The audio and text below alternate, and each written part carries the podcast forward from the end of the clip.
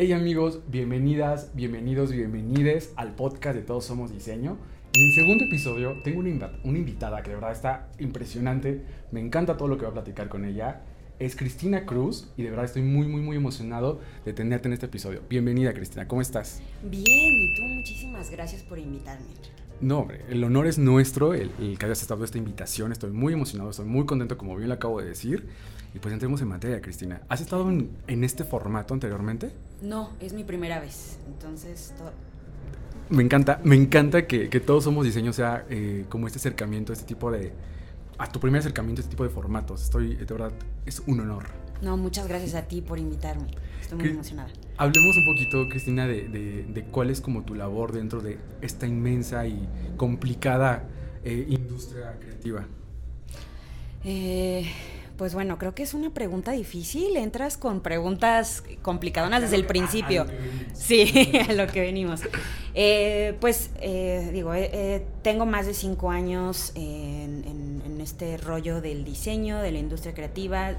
actualmente estoy al frente como editora de Cool Hunter MX, que es esta plataforma de, creativa que mapea el acontecer en cuanto a diseño, arquitectura, eh, interiorismo, agenda LGBT en, México y en Latinoamérica.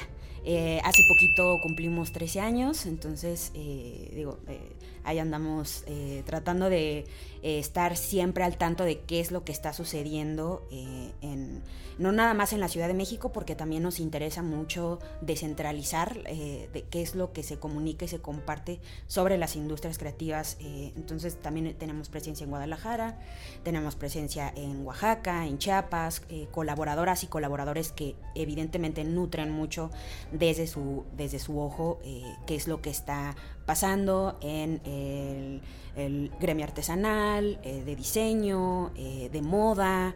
Entonces estamos eh, muy emocionadas eh, y digo, es, una chamba constante, ¿no? De estar viendo qué es lo que está pasando, eh, quiénes son ahorita los referentes o perfiles destacados, a quién hay que voltear a ver, quiénes son también esos talentos emergentes que, que apenas están empezando con, con propuestas.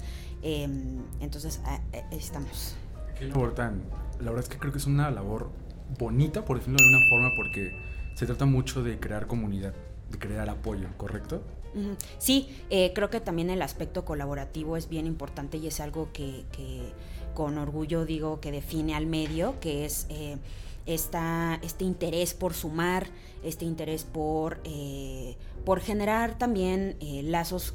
tenemos también marcas, colaboraciones que nos han acompañado a lo largo de la historia del medio y eso también eh, habla mucho de cómo para nosotros es importante y para nosotras es importante eh, ir fortaleciendo con el tiempo estos, estos vínculos y, estos, estas personas que nos han estado acompañando pues todos estos años, ¿no? Entonces, eh, y pues digo también que creo que una de las grandes cualidades de Cool es que también estamos como constantemente viendo eh, las nuevas generaciones, ¿no? ¿Qué es lo que están haciendo las nuevas generaciones? Entonces, como traer también a, la mesa que, a ver, hay que voltear a ver qué es lo que está haciendo la banda joven, pues es eh, también muy importante, ¿no? Porque creo que el diseño luego de repente eh, aquí en, la Ciudad de México siento que se queda muy atorada en esta cuestión generacional con perfiles como muy... Em, sí, que ya son otras generaciones y que se queda como muy cerrado, ¿no? Que es como, de, por sí es como un gremio muy pequeño, es una comunidad muy pequeña de diseño que luego a veces como quienes la dirigen solamente se queda como en, en, una generación que como que anda al, frente o anda dirigiendo anda viendo, decidiendo y creo que es importante también que pues las generaciones que vienen se, se vayan empapando y, se, y vayan... eh, eh vayan, vayan teniendo una participación mucho más activa con lo que, eh, con lo que está pasando actualmente, ¿no? Sí, totalmente de acuerdo. Pero antes de que entremos en esos temas escabrosos, ah, vamos a hacer un retroceso en el tiempo, Cristina. Y quiero que nos cuentes un poquito de cuál es tu formación profesional. ¿Qué fue lo que estudiaste? Eh, yo estudié diseño. Eh, tenemos ahí un chiste local. Estudié diseño en la escuela este, de diseño de Limba. Eh, y, digo, eh, tenemos ahí un chiste local de que soy diseñadora multigrano, porque hay como esta, este, digamos, perfil que luego cuando entramos nos dicen es que eres diseñadora integral porque ves un poquito de diseño gráfico, ves un poquito de diseño textil, ves un poquito de mobiliario, entonces ves como varias áreas del diseño, ¿no? Pero me da mucha risa porque digo que diseñadora multigrano, pero pues en realidad el que mucho abarca, el que mucho abarca poco aprieta, ¿no? Entonces, em, eh, más bien saliendo de la carrera habría que, eh, al menos eh, bajo la, la, materia curricular o como el programa curricular que tiene el IMBA, sí te exige que tomes alguna especialidad o em, ¿no? que ya defínete, ya a ver, si te quieres especializar en textil, pues ya te tienes que clavar más en textil porque lo que vimos en la carrera es como una embarrada, ¿no? Entonces, eh, digo, yo saliendo luego, luego de la escuela, me metí más al rollo editorial, como que siempre para mí ha sido súper, súper importante escribir. Me ha gustado, siempre me ha gustado mucho como escribir y esta parte de comunicación, de compartir. Entonces, eh, pues sí, me metí luego, luego al, como al rollo editorial y empecé a colaborar con una revista que se llama Global Design Magazine entonces ahí como empecé, eh, digamos, en el rollo editorial y, me encantó. Y pues eh, digamos que esa fue como la manera en la que me adentré más en el aspecto de comunicación en diseño. Y previo a esta decisión que, que pues, del tomar la decisión como para la etapa universitaria, ¿había previo una influencia dentro de tu familia, alguien que se dedicara como a la, esta de la parte de la industria creativa, que influyera un poco en tus decisiones? ¿O qué sucedía a ti antes de decir, ah, yo quiero irme como por este aspecto creativo? Sí, no, realmente no tenía una influencia de algún familiar cercano que se dedicara al ámbito creativo. Mm, sin embargo, pues a mí siempre me gustó dibujar, eh, soy muy visual, eh, sabía que yo de hecho soy artista frustrada, o sea, más bien como que eh, después de salir de, de la etapa de la preparatoria o, de la vocacional, eh, me quería dedicar al arte, ¿no? Pero decía, mm, no sé, creo que va a estar complicado. No me quiero echar esa chambota. Entonces eh, dije, bueno, ¿qué, qué, qué podría, pero que siguiera teniendo que ver con, con eh, este rollo creativo? Y dije, no, pues diseño, pues vamos a ver, ¿no? Y entonces por eso me, me, metí a estudiar diseño. Y qué complicado es este estigma que tenemos de pronto que el ser artista o el ser incluso hasta diseñador o, esas carreras que están como tan apegadas a la parte creativa del humano sean socialmente tan, ¿cómo, llamarlas? Tan señaladas, decir, es que de esto no vas a vivir. Y es muy complicado. Personalmente a mí me cuesta explicarle a mi familia, a mis papás, qué hago como diseñador industrial. Mm. ¿Sabes? ¿Te, ¿Te llegó a pasar? Sí, no, totalmente. O sea, cuando yo les eh, externé, por ejemplo, a mi mamá y mi papá que me quería dedicar al arte, pues es no, o sea, y, creo que también es una cuestión que hay que, hay que poner en claro que también es una cuestión de privilegio, ¿no? Eh, o sea, hay, hay, hay, personas que, se, que pueden, que tienen los medios, que tienen como eh, la, la, plataforma, los medios para poder dedicarse a estudiar o eh, dedicarse al arte, ¿no? Porque creo que también, eh, sí, es una cuestión de privilegio que creo que a veces no todos. Y con esto no quiero decir de que, ay, no, por, por, no tener el privilegio de poder eh, primero dedicarme a hacer obra y después venderla, ¿no? Porque hay mucha banda talentosa que no precisamente están en que no tenía el privilegio y que insistió y que persistió y que se, se dedica y vive del arte actualmente, ¿no? Con, afortunadamente he conocido muchas personas que que han trabajado muy arduo, que han trabajado muy duro eh, para poder dedicarse y vivir del arte, ¿no? Sí, sí, sigue siendo lo, mismo, los temas escabrosos, de, complicados dentro de la industria creativa, pero que me parece muy padre que se complementa mucho con lo que tú haces, porque tú le das mucha, le das mucho foco y le das mucha ventana a este tipo de proyectos, porque es justo lo que, lo que haces dentro de los medios donde trabajas. Entonces, Después de que estuviste en local, ¿qué, qué siguió? Eh, bueno, después, ah, después eh, fue muy curioso porque dije, a ver, ¿qué, ¿en qué otro medio trabajo? Eh, no, o sea, que, que siga, o sea, me gustó mucho el enfoque de comunicación especializado en arquitectura y diseño y pues fue cuando, bueno, ya a Cool Hunter obviamente ya lo tenía muy mapeado, es un medio que también ya tiene un ratote Entonces dije, ay, pues voy a aplicar y voy a, eh, a ver. Y curiosamente yo entré, no, no entré como editora, sino entré más como en esta parte de generación de contenidos eh, para redes sociales para las marcas. O sea, en, en aquel entonces estábamos eh, manejando las redes sociales de Tributo, que es esta marca este, de Laura Noriega en Guadalajara. Y bueno, hay unas que otras marcas de diseño. Entonces empecé ahí, pero pues obviamente que después eh, mis capacidades perfilaron hacia otras, hacia otra área que pues era más como edición y generación de contenido, ¿no? ¿Tú cuánto llevas dentro de esta plataforma?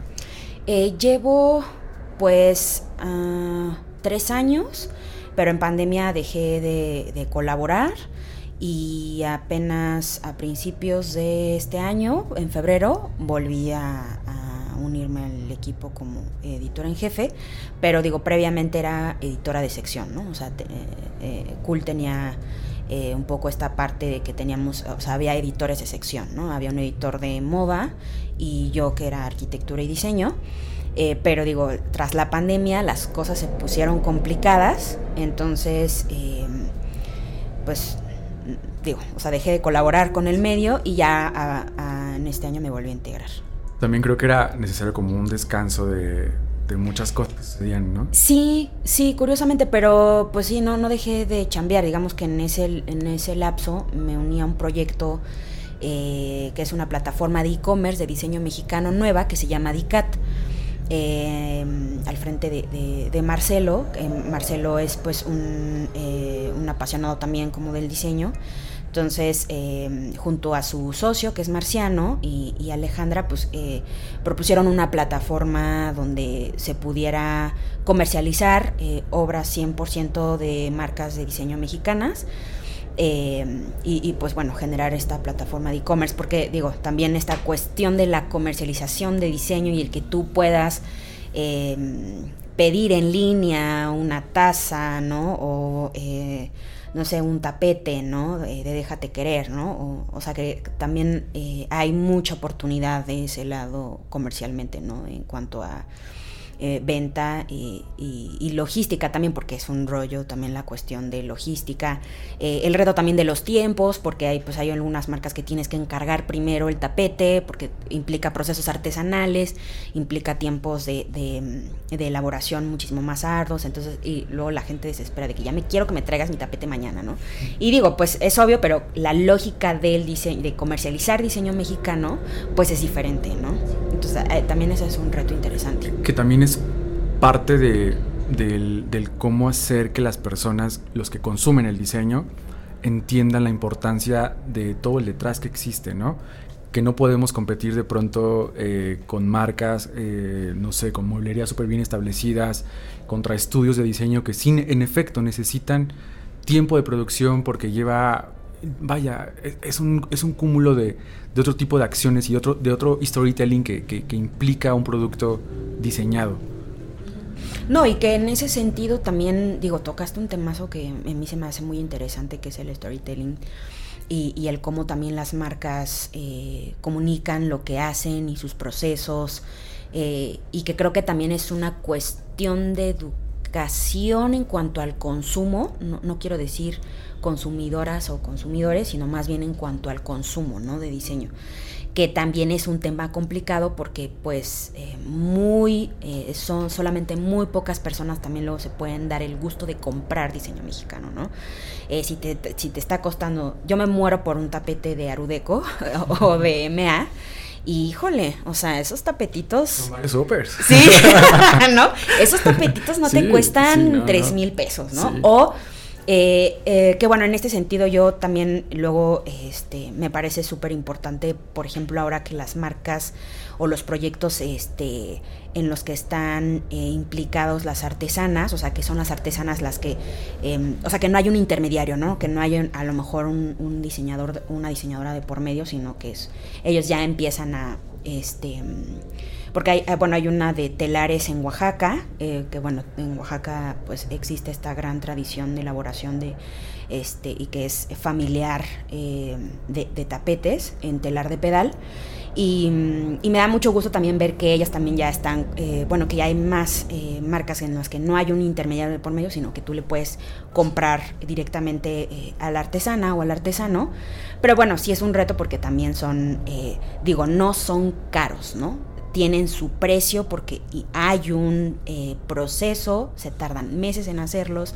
Y creo que ese es, ese es también el reto de comercializar y de comprar diseño mexicano, ¿no? Que obviamente no es que sea costoso, sino que hay tiempos de producción, de elaboración, eh, concepto creativo, etcétera, que obviamente em, recae en el precio, ¿no? Eh, y que digo, hoy en día pues, sí es complicado que este que pues, con nuestros salarios los podamos cubrir, ¿no? Y que acabas justo de llegar a un tema importante de pues cómo está la industria creativa y generalizo como industria creativa para no sacar de, ah, solo diseñadores, ah, solo arquitectos, o solo los gráficos, o solo esto.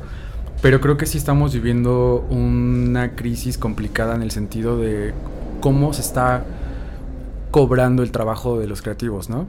¿Cómo se está pagando el trabajo de los creativos, mejor dicho? ¿Y cómo se está pagando? Eh, eh, sí, está complicado y creo que también como, como medio, o sea, lo, voy a decir desde diferentes enfoques. Em, porque creo que también cuando nosotras jalamos a colaboradoras, colaboradores, columnistas, fotógrafos, fotógrafas, em, eh, stylist, eh, cuando hacemos editoriales de moda, o sea, sí es complicado porque batallamos con las lanas, ¿no? Obviamente, ¿no? Y, desde ahí voy a empezar porque dice, dice el dicho, el que esté libre de pecado que tire la primera piedra, ¿no?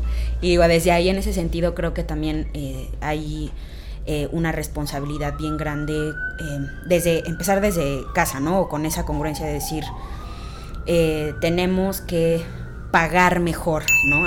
sobre todo en el freelanceo, que también es todo un rollo, está el reto, ¿no? Está el reto de, pagar mejor a las colaboradoras, estoy consciente de eso y es importante visibilizarlo, porque creo que hoy en día es es complicado también decir que, por ejemplo, desde medio es, em, se está retribuyendo de manera justa.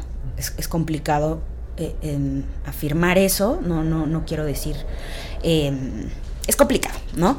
Y creo que en cuanto a mm, otras, o sea, por ejemplo, en, el medio de arquitectura, que creo que hay también mucha banda que está visibilizando que eh, estos grandes estudios de arquitectura Em, o, estos sí, estos, estos, eh, estas figuras que, son, em, pues que tienen fama o que tienen eh, proyectos muy grandes, eh, que hay mucha gente que, como que se queda en el chisme, como el de, o no en el chisme, sino te lo voy a contar en confianza, me están explotando en ese estudio, ¿no? o no me pagaron, o me quedaron a deber dinero, o este, me están pagando 13 mil pesos trabajando más de 10 horas diarias, ¿no? Entonces dices, bueno, ¿qué está pasando? O sea, significa que entonces estas gran, estos grandes estudios de arquitectura y de diseño, porque también ah, los hay, eh, están, eh, digamos que pasando sobre, o están eh, teniendo, digamos, este posicionamiento o, o, a costa de qué, a costa de la explotación laboral. Entonces, porque digo, no, no vamos lejos, ¿no? O sea, actualmente en México, eh, digo, y este dato lo tenía yo del 2018, el 90% de los mexicanos ganan menos de 12 mil pesos al mes. Y tú dices, cabrón, está muy cabrón, ¿no? Eh, disculpa mi francés, pero dices, ¿qué está? Ajá, entonces, ¿qué calidad de vida nos estamos dando? Y en el ámbito creativo, híjole, o sea, todo está más precario el asunto, ¿no? Entonces, eh, y sobre todo con, esta, eh, con estos formatos de trabajo, ¿no? Del freelanceo, ¿no? O bueno, si perteneces a un estudio, si perteneces a este si perteneces a una agencia, que no tengas eh, prestaciones laborales dignas, ¿no? que no tengas un salario justo, o que las horas extras sean remuneradas con pizza, ¿no? Entonces, híjole, sí, o sea, tenemos un, enorme reto y que, y que hay que hablarlo, ¿no? O sea, hay que visibilizar que, o sea, yo tengo amigas y colegas que eh, han trabajado en estudios destacados de diseño y arquitectura, festivales y que no les han pagado, ¿no? Que no les pagaron. Este, me voy a omitir nombres, pero, pero dices, o sea, ¿qué está pasando? No, no, y creo que también es una responsabilidad de que no lo digas, ¿no? O que no lo señales. Digo, a mí no me corresponde decirlo, pero, eh, pero sí, esto que se queda en lo privado, eh, lo, que, lo que te comentaba de que lo que no se nombra no existe, pero pues no, al final sí existe, ¿no? Y que hay que decirlo, ¿no? Estamos haciendo de, de, oídos sordos y de todo así, pero ahí está. Sí, no, que se queda en el de, pues vamos a platicar nada más entre tú y yo, o vamos, o sea, que se queda... Eh, sí, que se queda en lo privado. Nadie nos está escuchando, nadie nos está viendo y que con toda la confianza. Pero Cristina, tú fuiste bueno, partícipe de la creación de un documental que de una u otra forma nos muestra una evolución de la industria. Eh, generación espontánea, que tuvimos el placer de que Gustavo nos, contara un poquito en la temporada pasada del documental. Justo abrimos temporada con Gustavo para, hablar del documental y que en ese momento no lo habíamos visto porque no había salido. Pero tuve ya eh, dentro de mi tarea ver el documental porque sabía que de una u otra forma tú estabas como implícita en, el detrás de todo esto. Y creo que es un documental que no terminó ahí, ¿sabes? Creo que incluso cuando terminaron de grabar, al día siguiente seguían sucediendo cosas y cosas y cosas. Y al día de hoy seguramente ya habrá una segunda parte, porque no se va a poder detener por la constante evolución. ¿Cómo consideras que fue este proceso para recopilar tanta información y resumirlo a estos 10 años porque hay temas como lo que me estás mencionando que creo que estaría buenísimo eh, también mencionarse en este tipo de, pues, de plataformas, de este tipo de formatos. Sí, pues...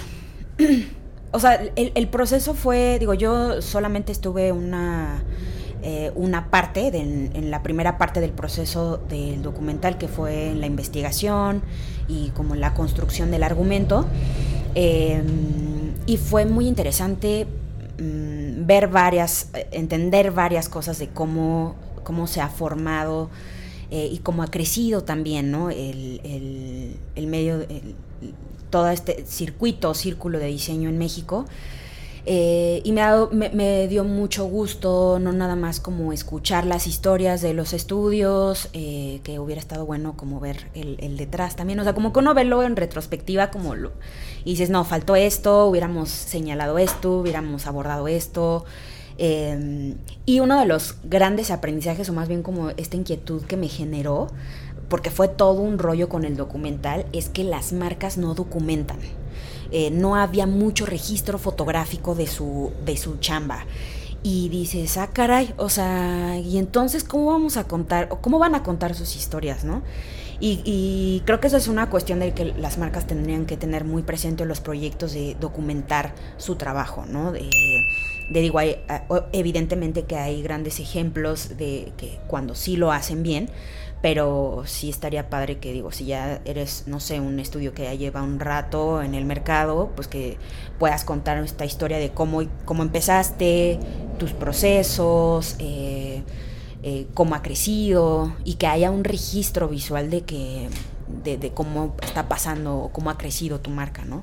Y que curiosamente con el documental sí batallamos, ¿no? De decir, a ver, no, pásame, no, pues es que participé en el festival tal, en el año tal, pásame, ay, no, no tengo, ya se me perdieron, no, ya, no un relajo, o sea, un relajo como em, poder documentar, tener un acervo más sólido, este, un registro de pues de cómo ha ido creciendo, eh, eh, digamos, no sé, no sé si afirmaría, no sé si podría decir industria del diseño, pero de, cómo ha crecido, ¿no? De cómo se ha transformado, porque digo, pues a propósito el documental se hizo como para contar, digamos, de la última década eh, y que fue más una cuestión también de aniversario de, de, de MX, em, que en ese entonces cumplía 10 años, si no mal recuerdo, entonces sí, como que nos parece interesante ver eh, qué historia podemos contar, qué tanto ha crecido, ¿no? Que, porque es, eh, es, es, evidente hoy que eh, tanto la moda, yo por ejemplo la moda sí lo veo mucho mejor posicionado, siento que también es más crítico con su chamba,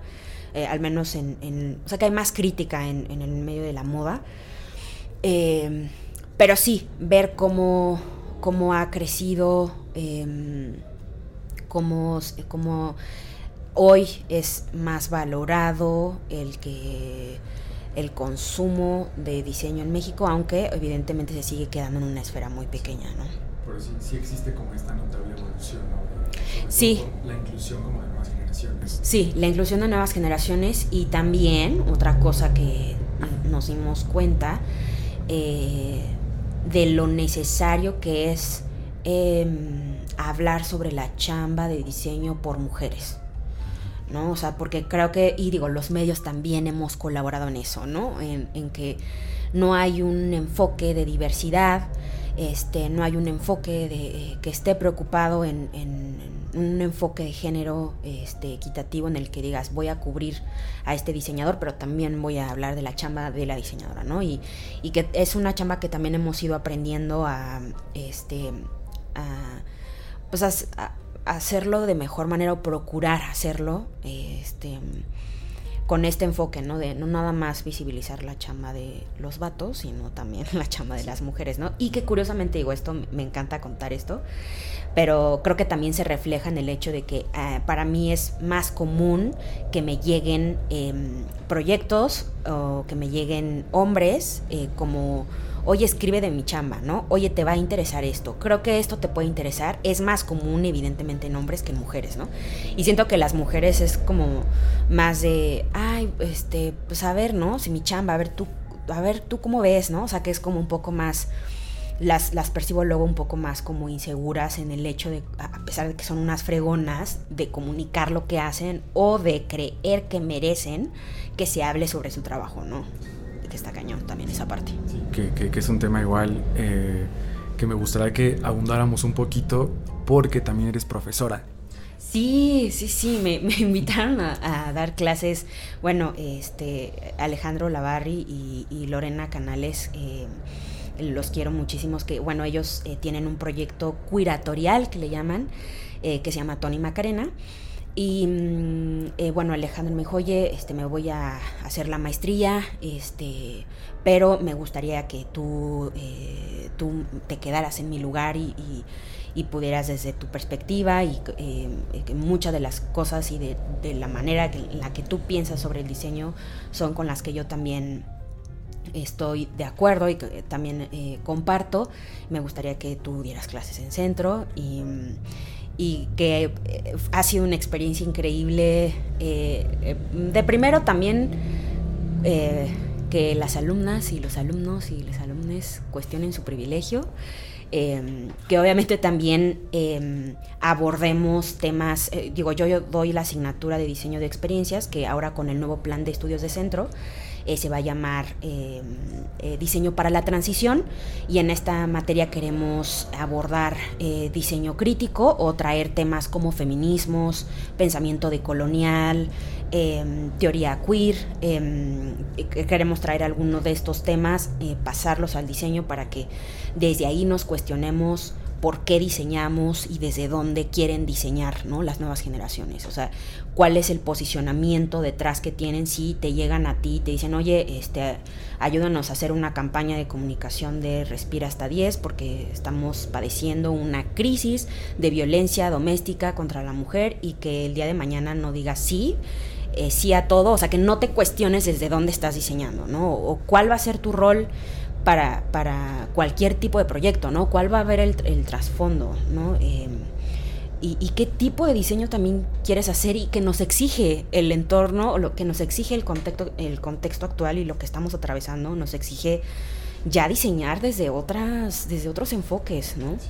Creo que es parte de, de generar estos cambios dentro de las generaciones, porque son temas que, digo, yo te hablo desde, desde mi generación, digamos, que creo que ya no son tan como tan tabú. O sea, creo que están como ya ya ni siquiera es como una importancia, ¿sabes? Como de, ah, él es gay, ah, ella es lesbiana, ah, ¿sabes? Creo que son temas como que nos cuesta probablemente más como explicarle a personas mayores, o sea, como como el no está como tan clavados en todo, ¿no? También todo nos afecta, ¿no? Pero pero ahí hay como hay que hacer un balance correcto con todo esto. Sí, y digo, sí, al final también lo que nos atraviesa, o sea, creo que es importante ver eh, desde qué es lo que nos atraviesa, em, y lo digo en el sentido también político, ¿no? O sea que a, mí hoy me da mucho gusto ver que las nuevas generaciones, digo, porque también doy, em, eh, acompaño en la tesis en octavo semestre, y entonces a mí me da mucho gusto ver que ya se abordan temas, por ejemplo, desde la comunicación visual, el tema del placer en las mujeres, ¿no? Y cómo hay eh, inequidad o hay una brecha del orgasmo, por ejemplo, que se toquen ese tipo de temas en diseño ya, proyectos terminales, yo digo, qué chingón, qué chingón que están abordando temas como estos hoy. Y, yo doy una vuelta atrás y yo preocupada por eh, cómo va a ser la mesa estilo este Bauhaus que voy a decir. No, o sea, como digo, o sea, eh, no sé, creo que eh, los enfoques y, la manera de hacer de las nuevas generaciones me, me reconforta yo digo, ya nuestra generación y la que está arriba de nosotros ya estamos perdidos, vaya. No, pero, o sea, creo que las, a mí sí me da esperanza ver que las nuevas generaciones están em, eh, preocupando por este tipo de cosas. sobre todo en el ámbito del diseño, ¿no? O sea, que dejemos un poco como esta perspectiva de eh, que estemos obsesionadas eh, con, eh, no sé, con la Bauhaus, o sea, una escuela que tiene más de 100 años, y que queramos diseñar igual, o que se quiera diseñar bajo esa perspectiva. o no sé, o sea que se siga que se siga queriendo diseñar este, como con esta cuestión muy eh, eh, perspectiva eurocentrista, muy limpio, cuando no sé si precisamente el contexto en el que estamos actualmente es lo que requiera, ¿no? O sea, siento que el, reto también en cuanto a la educación del diseño es, em, eh, es que tengan también esta cuestión de análisis, que se cuestionen todo, todo el tiempo, y que sean más críticas y críticos con lo que quieren hacer, ¿no? Eh, entonces digo, sí me o sea, creo que ese es también el reto del diseño, ¿no? Que no, no nada más hagamos, ¿no? Sino que nos cuestion sí, que se cuestionen por qué lo van a hacer, ¿no? Y desde dónde. Cristina, Diseño Mexicana. Es una iniciativa increíble. ¿Qué es Diseño Mexicana? Diseña Mexicana es un proyecto muy hermoso que surge de Cool Hunter MX. Em, nace, es un festival que nace con el objetivo de ser una alternativa a las opciones que ya predominan en cuanto a la oferta de contenido, de actividades y de festivales que se celebran en el mes del diseño en octubre en la Ciudad de México. Y entonces es esta opción, es esta alternativa que busca eh, eh, amplificar y compartir la chamba hecha por mujeres, ¿no? Es un festival por mujeres y disidencias, comunidades disidentes. Entonces es, un proyecto generado por eh, mujeres para mujeres y comunidades disidentes, ¿no?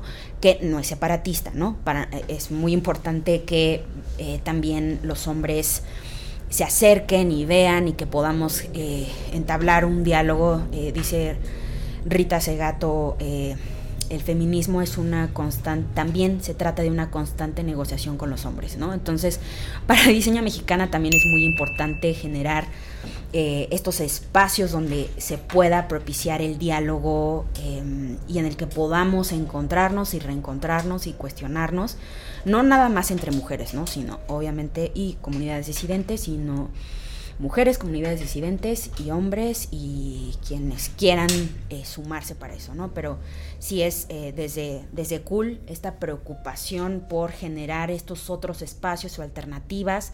Creo que también en ese sentido Cool Hunter MX es un proyecto muy hermoso porque busca también, o sea, con el documental, con el festival, este, con luego charlas también que se generan, eh, buscamos eh, propiciar esos espacios, ¿no? Donde podamos compartir y donde podamos eh, evidentemente generar networking, pero sobre todo donde podamos abordar estas desde, desde diferentes trincheras, pues las preocupaciones o lo que observamos que podemos que podemos compartir, que podamos compartir en, en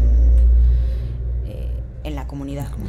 Cristina, si queremos saber más de diseño mexicana y de ti, ¿dónde podemos entrar? ¿Qué podemos buscar?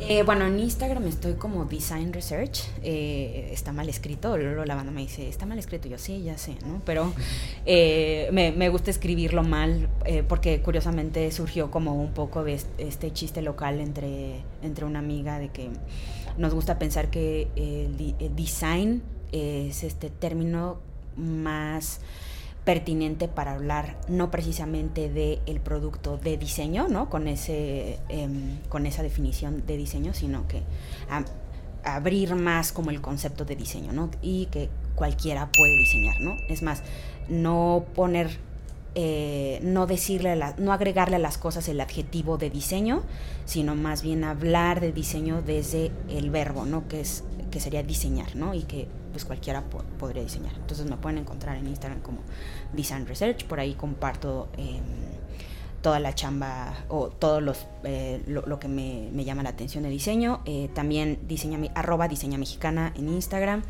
Eh, también en cool, arroba coolhuntermx. Y pues ya. Cristina, muchas gracias por habernos acompañado en este episodio. Ha sido verdaderamente un placer. De verdad, busquen las redes sociales de, Cristina, está impresionante. Cristina, ha sido un placer tenerte en este episodio. Muchas gracias por, por acompañarnos. Amigos, recuerden buscar a Cristina en redes sociales, busquen Diseño Mexicano en redes sociales, busquen todo lo que hace Cristina porque está impresionante darle espacio y difusión al, al diseño, a la arquitectura, al arte. Amigos, yo soy Enrique Borsalde y esto es Todos Somos Diseño.